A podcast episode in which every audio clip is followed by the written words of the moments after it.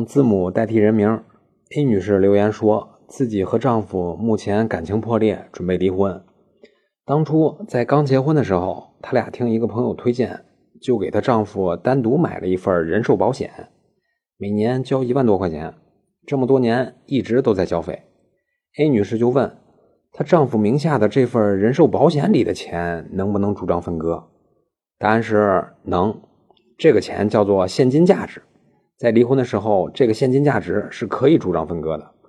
简单来说，您听完这音频以后，不用再查什么叫现金价值，您就记住，配偶如果有长期的人寿保险，并且交费已经满三年，那么如果离婚的话，您就可以考虑向对方主张分割。如果交费不满三年，那么离婚的时候您就别提了，因为没多少钱。所以有形的财产可以分，无形的保障，离婚的时候也可以分割。以上就是今天的音频，您的赞助、评论、点赞是对我最大的支持，在此鞠躬感谢。咱们下期再见。